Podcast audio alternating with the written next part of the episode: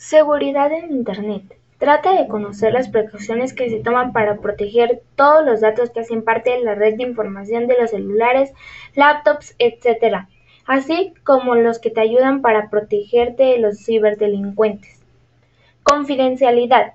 No compartir tus contraseñas así como datos importantes.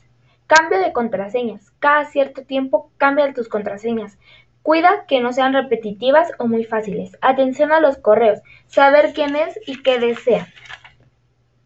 Cuidado en donde abres sesiones de tu cuenta. Trata de siempre verificar que estén cerradas definitivamente para evitar que roben tu información.